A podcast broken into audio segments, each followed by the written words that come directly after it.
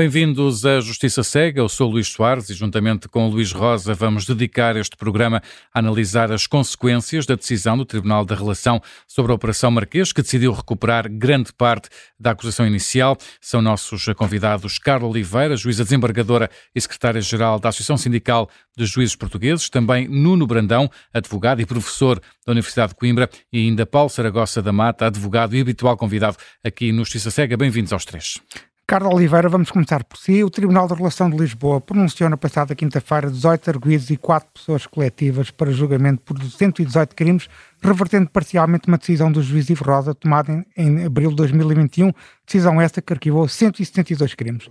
A opinião pública tem dificuldade em compreender como é possível decisões tão diametralmente opostas. Consegue compreender essa estupefacção? Eh, muito bom dia. Eh, bom, eh, eu tenho que dizer que, do ponto de vista jurídico, as coisas são facilmente explicáveis, não é? O, o direito não é uma ciência exata e existem entendimentos jurídicos diversos sobre as mesmas questões e diferentes formas de avaliar os fatos. Só isto explica por si só a existência de diferentes decisões. E também temos que perceber, e as pessoas têm que perceber isto, que é por isso mesmo que existem, eh, que existem os recursos. O Tribunal Superior vai avaliar se a decisão recorrida está certa ou se está errada e é por isso que a mantém ou a altera, dependendo daquilo que considera. Ora, temos que ver que a única forma de não existirem decisões contraditórias uh, seria não existirem, não existirem recursos, e isso não pode acontecer, não é? Agora, há que perceber também que estas situações acontecem com frequência. Não aconteceu apenas nestes casos, estão sempre a acontecer, embora em casos de, de menor dimensão, casos uh, menos mediatizados, mas Pois a questão é que este processo é, é, a questão é que este processo é classificado como o processo mais importante da democracia portuguesa daí também as pessoas ficarem é um surpreendidas. É um facto, mas não deixa de ser um processo, é que acontece o mesmo que acontece com os outros processos. Mas isso também contribui muito, o facto de ser um dos processos mais importantes da democracia portuguesa, e como bem se entende as razões, uh, uh, também não deixa de ser por isso que as pessoas ficam uh, espantadas com as revoltas e as reviravoltas. E há um outro fator, é que quando saiu a decisão instrutória, as pessoas, no seu geral, entenderam esta decisão como uma decisão definitiva que não era era provisória e, portanto, sujeita a recurso, como aconteceu, e, portanto, daí a possibilidade, como veio a acontecer, da decisão ser uh, totalmente distinta. Entendo que existe a dificuldade em entender, mas, uh, mas no fundo é o que é. Muito bem. Nuno Brandão, duas das principais questões jurídicas da decisão do juiz Ivo Rodi, que foram colocadas em causa pela Relação de Lisboa, dizem muito, e até o próprio Nuno Brandão é citado no acórdão. A primeira questão é quando é que se inicia a contagem do prazo de prescrição do crime de corrupção, se é com o acordo ou se é com o recebimento indevida vantagem. Sabemos que o, o Dr. Nuno Brandão é um defensor de que a contagem só se inicia com o pagamento do último alegado suborno. A segunda questão prende com o facto de rendimentos ilícitos poderem ou não ser tributados. O juiz Ivo Rosa considera que não podem ser tributados e o Nuno Brandão tem a mesma visão. Como é que viu a decisão da relação nestes dois temas? É, muito bom dia a todos, à doutora Carla Oliveira, ao Dr. Paulo Sargossa da Mata e aos, uh, ao Dr. Luís Rosa, e obrigado pelo convite para participar nesta, nesta discussão. Bom, quanto à, às, às, questões que coloca em relação à questão da prescrição, de facto é sabido, eu há uns tempos participei num, num, neste programa também e em que discutimos este tema, é sabido que há aqui uma grande controvérsia na, enfim, no, na, na doutrina portuguesa e na jurisprudência portuguesa, eh, e o Tribunal da Relação tomou posição eh, no sentido de que, claro que o crime de corrupção se consuma, eu estou agora a ler eh, o acórdão com o ato corruptivo, mas depois diz também que se depois deste acordo houver um mais, no caso o pagamento, deve ser a partir desta última data que se inicia a contagem do prazo de prescrição. Isto vai, em larga medida, ao encontro daquilo que eu penso sobre o assunto, quer dizer, eu não digo que não haja que não haja o início da, da contagem de prazo de prescrição quando se forma um acordo corruptivo. Penso que logo aí se inicia esse prazo, mas digo é que se depois houver eh, novos atos corruptivos, nomeadamente de entrega e recebimento da vantagem, eh, retoma-se aí, reata-se aí o prazo da prescrição, portanto há uma renovação da, da, da, do preenchimento do tipo e, portanto, é nesse momento que se reata, se inicia um novo prazo de prescrição penso que, enfim, de todo modo, o acórdão disse que, independentemente desta controvérsia, que não haveria prescrição, mesmo, mesmo que se seguisse a linha que o, o, juiz de instrução eh, adotou, mas penso que as coisas estão, digamos assim, a inclinar-se para esta visão que o acórdão, pelo menos na jurisprudência. Houve mais decisões recentes, para... houve mais decisões recentes em relação a Lisboa nesse sentido e outras relações, pelo que eu julgo saber. Sim, e, e, há uma decisão eh, muito importante do Tribunal Constitucional de, de março de 2023, que, se, segundo foi dito ainda há uns dias pelo Dr. Magalhães e Silva, foi objeto de discussão pelo plenário do Tribunal Constitucional e, ao que parece, o plenário do Tribunal Constitucional inclinou-se para a, solução de 2023, ou seja, no sentido de não haver inconstitucionalidade na interpretação que eh, a relação agora adotou, ou seja, que não, é, que não viola o princípio da legalidade criminal, considerar-se que o prazo de prescrição pode contar-se também a partir do ato de uh, aceitação do recebimento da vantagem ou do ato de entrega da vantagem. Portanto, foi esta a posição que a relação uh, aqui adotou e que o Tribunal Constitucional, agora muito recentemente, em plenário, concluiu não ser inconstitucional. E, portanto, se uh, neste processo, como noutros, na jurisprudência, seguir esta, esta linha, não, em princípio, não, não, ela não será travada pelo Tribunal Constitucional, porque o plenário já entendeu que não há eh, inconstitucionalidade. Quanto à outra... Sim, sim, sim, rapidamente, Nuno Brandão. Quanto à outra questão, da, da questão tributária eh, e da questão e penal.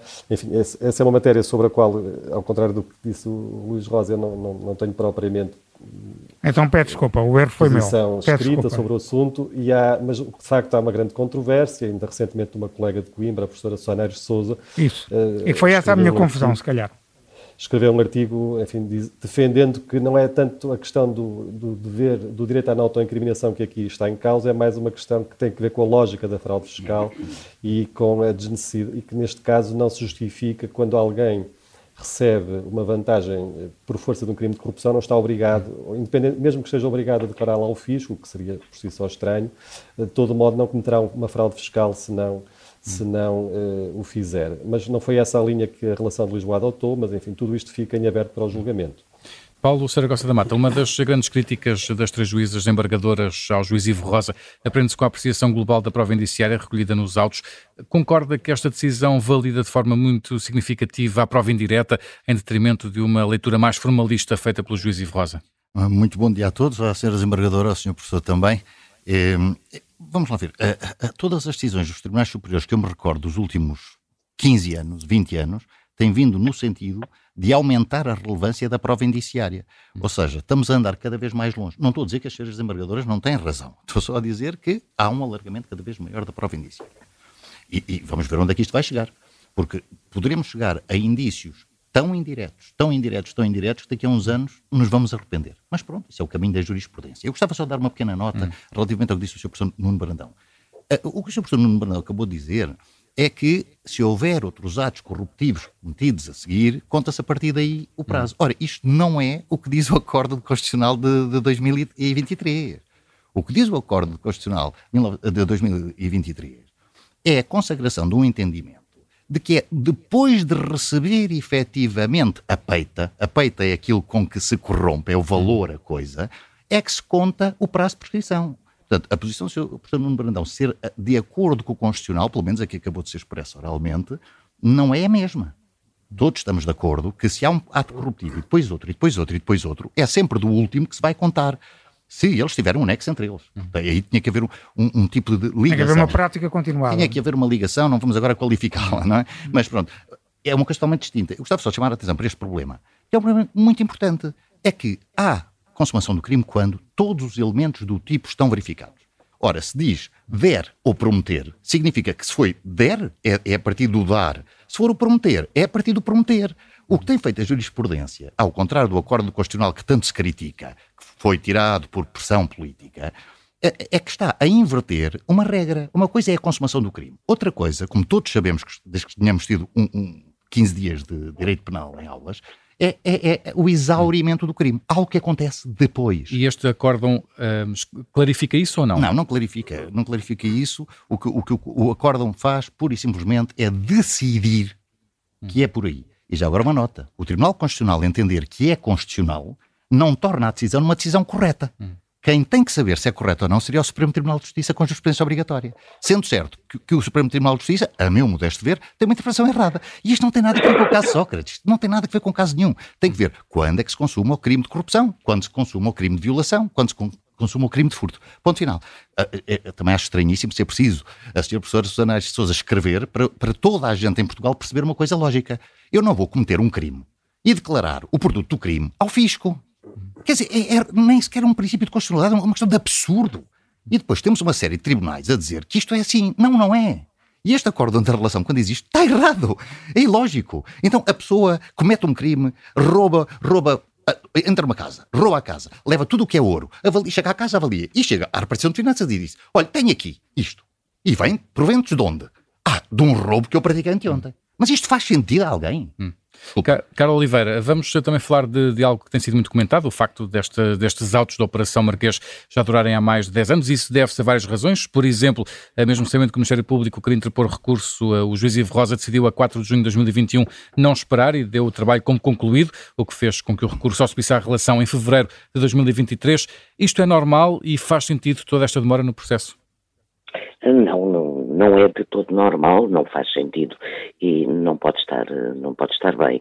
Eh, mas o que é certo é que um processo eh, com esta dimensão, com esta complexidade, em que, tem, que temos dezenas ou centenas de recursos e incidentes de todo o tipo, torna-se muito difícil eh, de gerir. Além disso, há que pensar e perceber porque é que isto acontece. Ora, dada essa dimensão e a complexidade, os prazos de recurso e da apresentação de alegações e de respostas por aí fora, que em regra são 30 dias, eh, certamente que nesta situação, e bem, foram, foram largados, o que de alguma forma explica este tempo de demora, que é compreensível, que é bom que isto aconteça. Não, não, não pode ser de todo. Hum. Um... Muito bem. Uh, Nuno Brandão, consegue compreender como é possível um arguído apresentar, isto é outra questão que tem sido muito criticada, apresentar cerca de 40 recursos de incidentes processuais desde o início do inquérito, tendo já pago, ou tendo, não é pago não, tendo já sido condenado, aliás, a pagar cerca de 30 mil euros em taxa de justiça. É possível um sistema judicial ser eficiente perante este grau de litigiosidade? Bom, antes de responder esta questão, permita-me só também claro, dar uma claro, nota adicional em relação àquilo que foi dito pelo doutor Paulo Saragossa da Mata. Bom, uh, há várias interpretações uh, plausíveis. Eu tenho uma acerca da. e que não é propriamente uh, nenhuma originalidade. Enfim, a nossa lei penal nesta matéria é, é, parecida com a de outros, de outros países da União Europeia e, e em vários outros países há o entendimento, segue-se a linha de que querem, por exemplo, na Alemanha, quer em Itália, e aí com uma decisão do, do Supremo Tribunal Italiano, segue-se a linha de que, havendo uma, um processo corruptivo que começa com um, enfim, o apalavrar uh, e, de, e, depois passa ao concretizar, um, eh, o prazo da prescrição pode contar-se deste último ato, enfim, da entrega da, da, vantagem e da aceitação da entrega. Eu, esta é uma interpretação perfeitamente plausível, que me parece a melhor, uh, por várias razões, que já, já tive a oportunidade de explicar uh, num escrito, e que se os tribunais vierem a adotar, se o Supremo, no, no âmbito desta controvérsia, seguir esta linha, aquilo que temos é o Tribunal Constitucional a dizer isto não é inconstitucional e, portanto, enfim, há aqui várias, há várias concessões, esta é uma delas que é possível e que o Tribunal Constitucional já entendeu que não é inconstitucional. Quanto à outra questão que me, que me coloca sobre saber se há um excesso de recursos e se isso é um travão ao avanço do processo. Bom, depende. Uh, se estivermos a falar de questões incidentais, uh, portanto, o processo estando no inquérito, na investigação, a questão é saber se recursos que vão sendo interpostos uh, de, de, decisões judiciais que vão sendo tomadas, a questão é saber se isso perturba ou não o avanço da investigação. Pode não perturbar, pode, podemos estar a falar de questões acessórias, adjacentes ao cerne do processo. E, portanto, Neste caso, houve muitos incidentes de recusa de juiz, por exemplo, que acabou por atrapalhar o andamento dos recursos, da apreciação dos recursos, quero dizer. Pois, isso aí, sim, se estivermos a falar de, de já no, no, âmbito da instrução, ou, sim. ou já depois da instrução. Neste caso, depois da instrução, sim. Claro que isso, que isso perturba o avanço do processo. Eh, eu, enfim, houve aí, se teve que ver com uma, uma controvérsia acerca de, do sorteio dos juízes. Parece-me que realmente essa foi um, isso foi, foi, foi alvo de muitos abusos e continua a ser alvo de muitos abusos. Sim. Não percebo isso. Mas o que me parece é que o nosso sistema processual penal, de facto, uh, merecia aí um, um, algumas afinações que permitam que haja uma solução expedita, Vamos já... que existe, mas que não é de fácil utilização, para que quando se perceba que realmente há um uso abusivo de instrumentos processuais, há um abuso de direito, que se possa reagir eh, fácil, com alguma flexibilidade. Muito bem, vamos já tratar também mais em pormenor de, de, eventuais ideias de reforma do processo penal, mas antes de mais, e para terminar a primeira parte, Paulo Sargossa da Mata, a decisão da relação de Lisboa é clara quanto quanto ao prazo de prescrição dos crimes de corrupção, 18 anos. Isso é uhum. claro, está escrito de forma bastante clara. Claro e não há dúvida nenhuma. Não há dúvida nenhuma. O que tendo em conta que o crime de corrupção se consuma com a data do último recebimento, e no caso do engenheiro José Sócrates estamos a falar em 2014, isso faz com que a prescrição só se verifique em 2032. Este tema fica encerrado neste processo com esta decisão da relação? Fica encerrado por agora. Ou seja, no final do julgamento, se um tribunal de primeira instância entender o contrário, pode subir até o Constitucional de novo, pode subir até o Supremo, isso não é da decisão final. Mas estávamos a admitir que um tribunal, um coletivo de julgamento viesse a dizer, atenção, estes crimes estão todos prescritos. Pode-se dar o contrário, é o Tribunal entender que não estão prescritos e algum arguído voltar a suscitar a questão. Uh, portanto, é absolutamente claro neste momento que não, não vão prescrever eh, depois da manhã, não é? Havia uma corrente noticiada nesse sentido. Não, não, não, eu só estou a dizer que... E ainda isto... o Dr. Magalhães e Silva voltou a repetir na CNN que prescreve em 2025. Não, não, não, isto é, isto é claríssimo que não vai prescrever porque a decisão que está agora é agora. Pode mais tarde vir-se a decidir, como eu disse, ao contrário. Isto não quer dizer que eu concordo com a teoria. Sim, Mas, claro. quer dizer, a teoria é uma teoria que está para trás. Esta, esta, esta situação, eu só gostava de precisar uma coisa que eu também não percebi se o Sr. Professor Nuno Brandão estava a dizer que devia haver uma reforma dos recursos ou uma reforma Mas vamos já falar ou uma reforma ou uma reforma destes incidentes hum. uh, que podem ser entendidos como expedientes dilatórios, que é o caso de recusar os juízes sucessivamente. Porque eu acho que nos recursos já, já andámos tanto que é melhor não acabar já, mais coisas. Já vamos, já, já vamos falar disso na segunda parte do Justiça Cega. Vamos continuar a conversa com Paulo Sargossa da Mata, Carlos Oliveira e Nuno Brandão.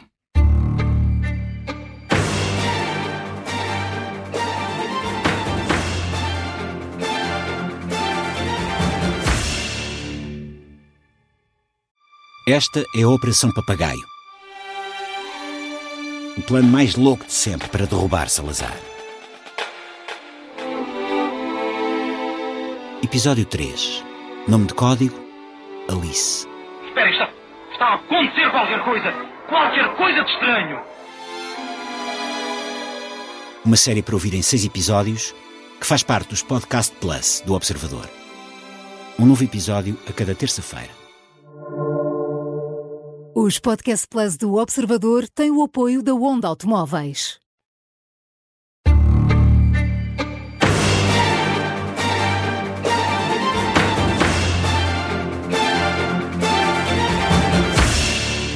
E hoje estamos a analisar a decisão do Tribunal da Relação sobre a Operação Marquês. São nossos convidados Carlos Oliveira, Paulo Saragossa da Mata e Nuno Brandão.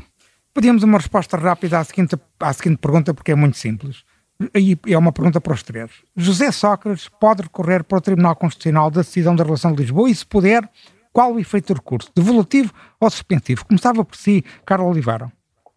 Bom, para o Tribunal Constitucional é abstrato, pode sempre recorrer. No entanto, há que, há que ver que este tribunal, para este tribunal não se recorre da decisão em si. Estes recursos são restritos ou à questão, à questão da inconstitucionalidade ou da ilegalidade suscitada. Portanto, é um recurso extraordinário. E é um recurso que não é, não se recorre de toda a decisão, porque não se concorda com ela. Tem que ter a ver com uma questão relativa a uma questão eh, de, inconstitucionalidade, de inconstitucionalidade ou de ilegalidade concreta. Agora, depende sempre do tipo de questão suscitada o saber se o recurso é admissível ou não.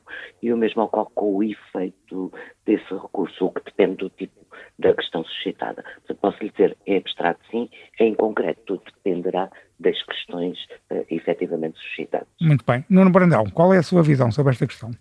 Sim, a minha visão é a mesma. Agora, aqui, uh, realmente tudo dependerá. Tratando-se de matérias relacionadas, já tratando-se de decisões que, como já vimos, ficam em aberto, por exemplo, a questão da prescrição, a ideia que tenho é que o Tribunal Constitucional tenha entendido que não é o momento oportuno a seguir à decisão instrutória para se conhecer delas, porque não vai ser a decisão, esta decisão da relação, por exemplo, quanto à questão da prescrição, como já foi Mas pode haver uma rejeição liminar do, do, do, Constitucional, por exemplo, não apreciar o recurso. Claro, é, se o arguído recorre, eh, o Tribunal Constitucional deverá, logo o Tribunal da Relação deverá avaliar se é admissível o recurso ou não. Certo. Se entender que é admissível e remeter a questão para o Tribunal Constitucional, o Tribunal Constitucional também começará por dizer se o recurso é admissível ou não e pode considerar que, como tem considerado noutros casos, que tratando-se de uma matéria que não fica definitivamente fechada com esta decisão da relação, em, à partida deverá ser só discutida e decidida mais à frente. Mas, enfim, como disse a doutora Carla, tudo dependerá da, da questão concreta que for suscitada. Muito bem. Uh, Paulo Saragossa Mata, já agora acrescentando uma, uma questão. Qual é, qual é a questão que pode levar a um efeito evolutivo e qual é a questão que pode levar a um efeito suspensivo? Uh, uh, vai ter que perguntar isso aos meus antecessores por uma razão, porque eu tenho, concordo com tudo o que disseram. Eu acho que há uma norma que resolve o problema, que deve ser aplicada no caso, que é o, salvo o artigo 76 da, da lei do, do Tribunal Constitucional, que diz que o recurso vai ter exatamente o mesmo efeito, o recurso perante o Tribunal Constitucional vai ter o mesmo efeito que tinha o recurso anterior. Ou ter um efeito suspensivo. Se aplicarmos isso, tem um efeito suspensivo. Não é? Se o efeito fosse meramente devolutivo, seria devolutivo. Penso que a questão será por aí. Uh, resto, a ser, a ser desembargador e o Sr. Professor tem toda a razão quanto a, a, a não, não, pode recorrer para o Constitucional porque nos claro. dá na veneta, desculpa a minha expressão, tem que ter sido invocada uma situação de inconstitucionalidade. É aceito ou não é aceito pelo Tribunal ACO, aquele que recebe o, o, o, o, recurso, vai para o Tribunal Constitucional que pode aceitar ou não a questão da admissibilidade, também pode haver reclamações por aí, ou seja, pode haver uma série de coisas. Eu acho é que, no final, uh, mesmo que houvesse um recurso, uh, teria que se ver, lá está, no caso concreto, mas eu acho que deve, deve seguir sempre esta regra de 76. Compreendo. Muito bem. Nuno Brandão, tendo em conta que as juízes da Relação de Lisboa não acederam ao pedido do Ministério Público de anular a pronúncia do juiz Iverode, e sendo certo que ainda falta decidir noutra secção da Relação de Lisboa a arguição de nulidades das defesas por alteração substancial dos factos, isso significa que temos, neste momento, duas pronúncias em vigor, é uma, é uma expressão mais simplista para, para, para, que as pessoas percebam o que estamos a, a, falar. Portanto, há aqui duas pronúncias em vigor contra José Sócrates. Uma de Iverroda por três crimes de branqueamento de capitais e três crimes de falsificação de documento, e outra, que foi esta, que a relação de Lisboa decidiu. Estas duas pronúncias podem vir a criar um, um imbróglio jurídico, nomeadamente por arguído estar a ser eventualmente julgado pelos mesmos factos e convicções contraditórias? Bom, eu não sei, não conheço em concreto quais são as, eh, as imputações em cada um dos casos. Sei que, quer dizer, sei que neste último estão em causa vários crimes de corrupção e outros crimes de branqueamento. Agora, em, em rigor, o que temos é dois processos com uh, matérias uh, autónomas que já estiveram juntos e foram separados. Eles poderão, eventualmente, voltar a ser juntos se estiver, primeiro, se houver fatores de conexão, se realmente a lei permitir que essa junção ocorra, e depois que estejam na mesma fase processual. Se uh, um No caso, estiver no julgamento, por exemplo. Julgamento, não é possível. Uh, portanto, tudo depende de, da verificação dos fatores de conexão. Se uh, não houver razões para, não, se, não for possível fazer a conexão, claro, a partir pode haver, há o risco de decisões contraditórias. É a mesma coisa, por exemplo, temos dois arguídos que são suspeitos de terem cometido em conjunto um certo crime mas são julgados separadamente. É possível que um tribunal decida de uma maneira e outro tribunal decida de outra. E é justamente para evitar esse risco de decisões contraditórias que se prevê uh, a possibilidade de, de, se juntar os processos, mas tudo vai depender se, se os processos serem verificados. Hum.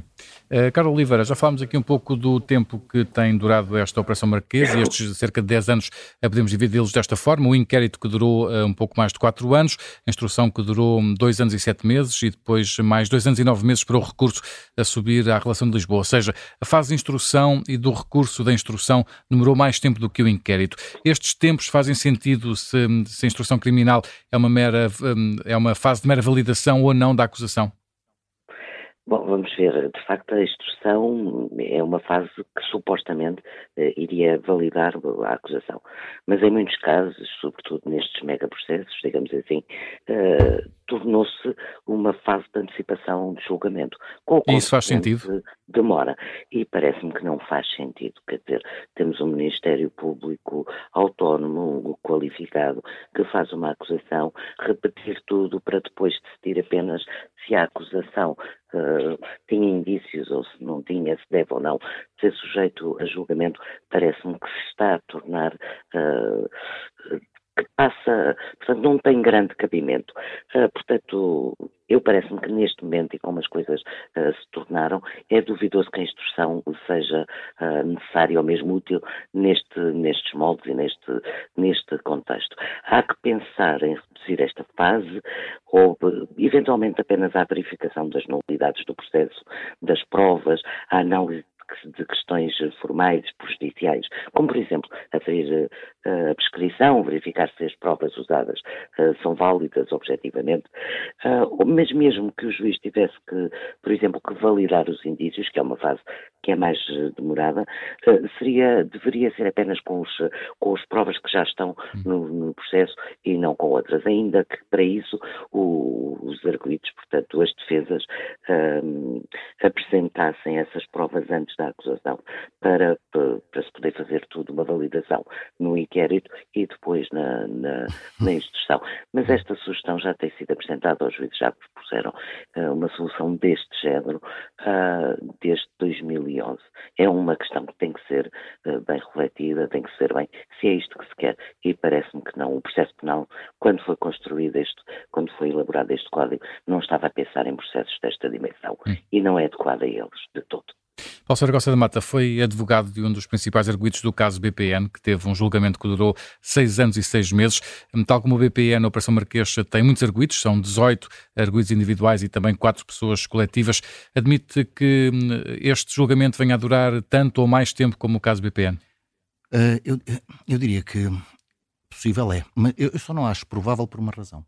Porque esse, esse caso, esse magno caso hum. BPN, foi o primeiro, depois houve vários uh, a BPNs a seguir, uh, tinha uma, uma, uma dificuldade que este não tem. Era a própria operativa bancária. O julgamento passou por, por exigir ao tribunal que fosse ver milhares de operações bancárias, bancárias, transferências, e isso durou um tempo imenso, mesmo com a crítica muito injusta que foi feita ao coletivo de juízes, até pelo atual Presidente da República, que aí de mês a mês perguntava como é que não há ninguém preso. Uh, mas pronto, é porque quem, não esteve lá, que lá estivesse. Aliás, eu convidei até para uma vez estar, ir comigo para, para ver como é que era a produção de prova. Um, e portanto, penso que não, não durará tanto tempo.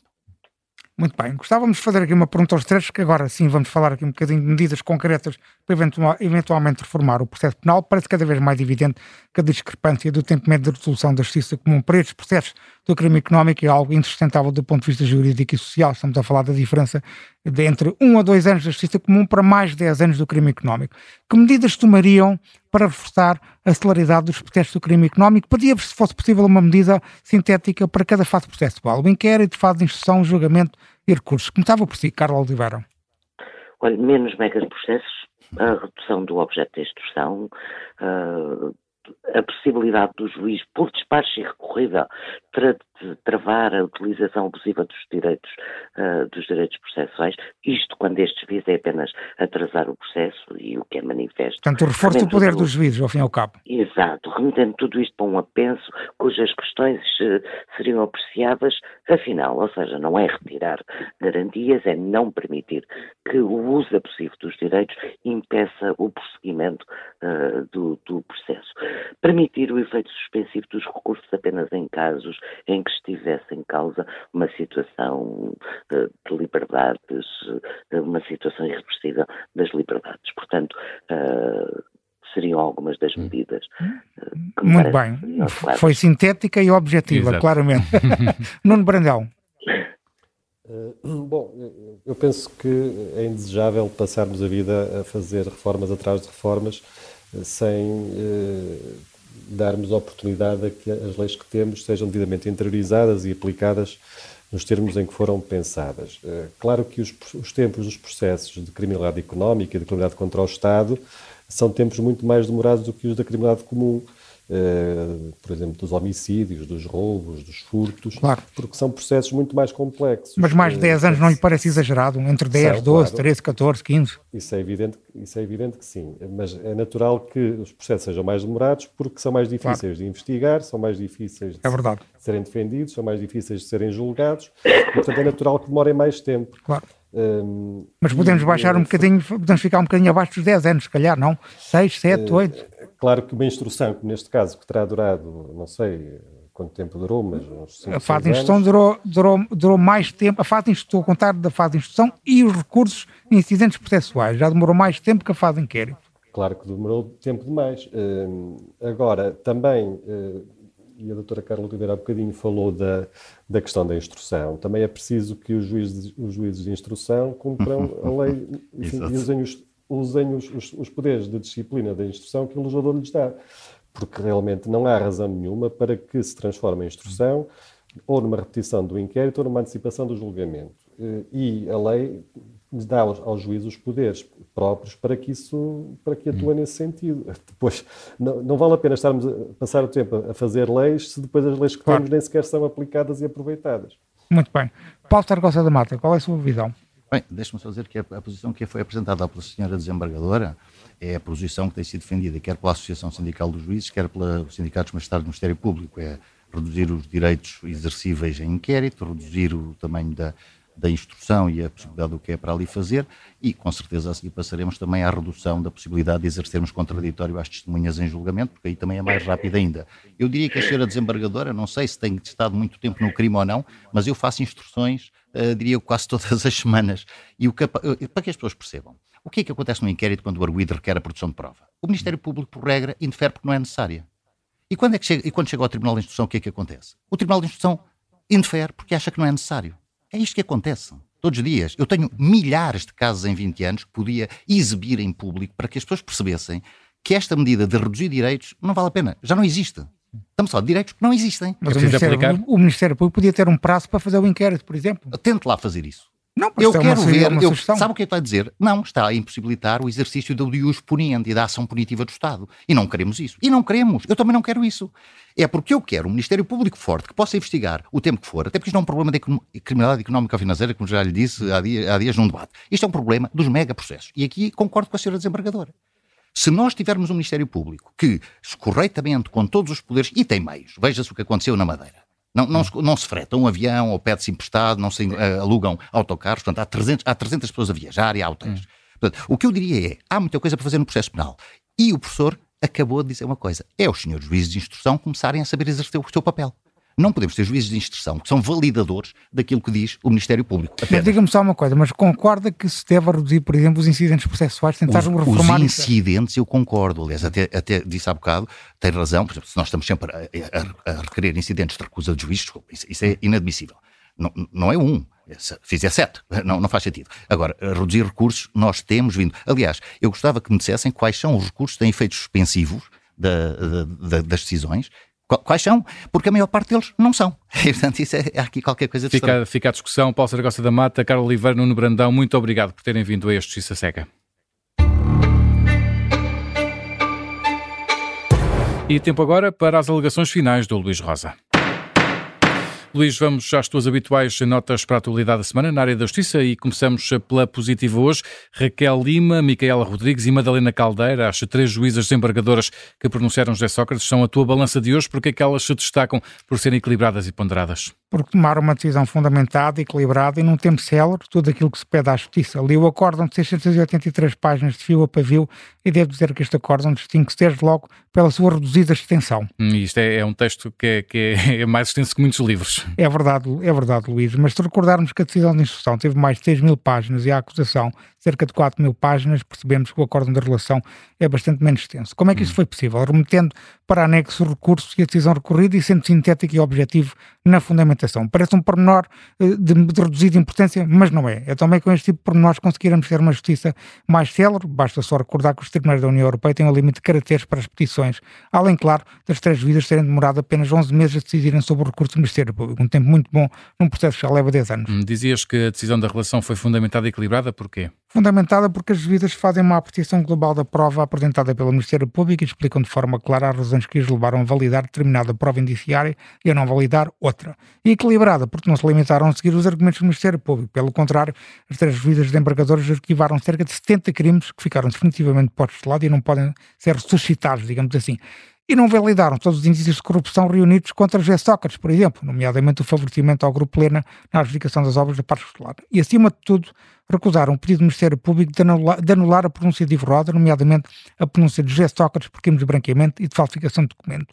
E isso poderá levar, uh, ou não, vamos ver, a um pequeno imbróglio jurídico. Fica então essa uh, balança para as três juízas embargadoras e hoje tens duas espadas, imagino também relacionadas com este tema, porque José Sócrates é a primeira. Porquê, Luís? É verdade, é relacionado também com, com, com a Operação Marquês, porque José Sócrates se mantém igual a si próprio em dois planos.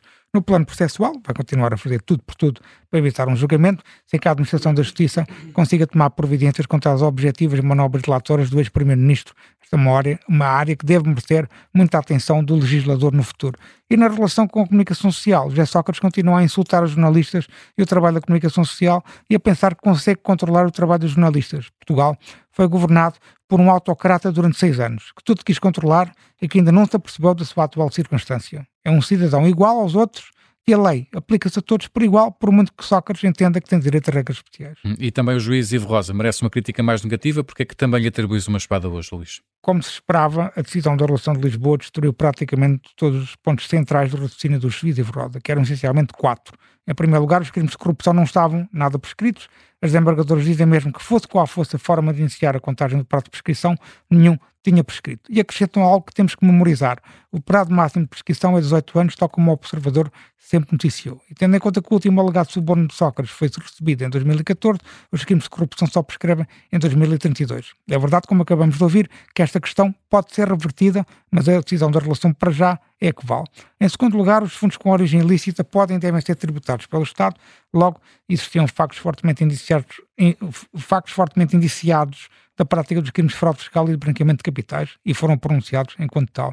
Zé Bava e Henrique Granadar, os líderes da Portugal Telecom, são equiparados a funcionário. É o terceiro grande tema. Logo podem ser acusados do crime de corrupção passiva porque receberam cerca de 50 milhões de euros do saco azul do Grupo Espírito Santo por alegadamente beneficiarem o Grupo de Ricardo Salgado. E finalmente, os factos têm de ser avaliados de forma global e integrada, dando relevância à prova indireta, e não de forma individual e desconexa, dando relevância às declarações dos arguídos e das suas testemunhas, desvalorizando o caminho do dinheiro. Quando o juiz é apelidado de ingênuo, protege juízes de embargadoras e acusado de olhar com candura para as provas que documentam de forma irrefutável os circuitos financeiros, quando um juiz é duramente censurado e está longe de ser a primeira, segunda, terceira ou quarta vez, já, já, vamos, já vamos mais em, em, pouco mais de 20 decisões em poucos anos. Por um Tribunal Superior, num processo com esta magnitude, parece um bocado dois tipos de consequências. Em primeiro lugar, os cidadãos questionam-se sobre a credibilidade de um juiz que é sucessivamente censurado pelos tribunais superiores, como é o caso de Ivo Rosa.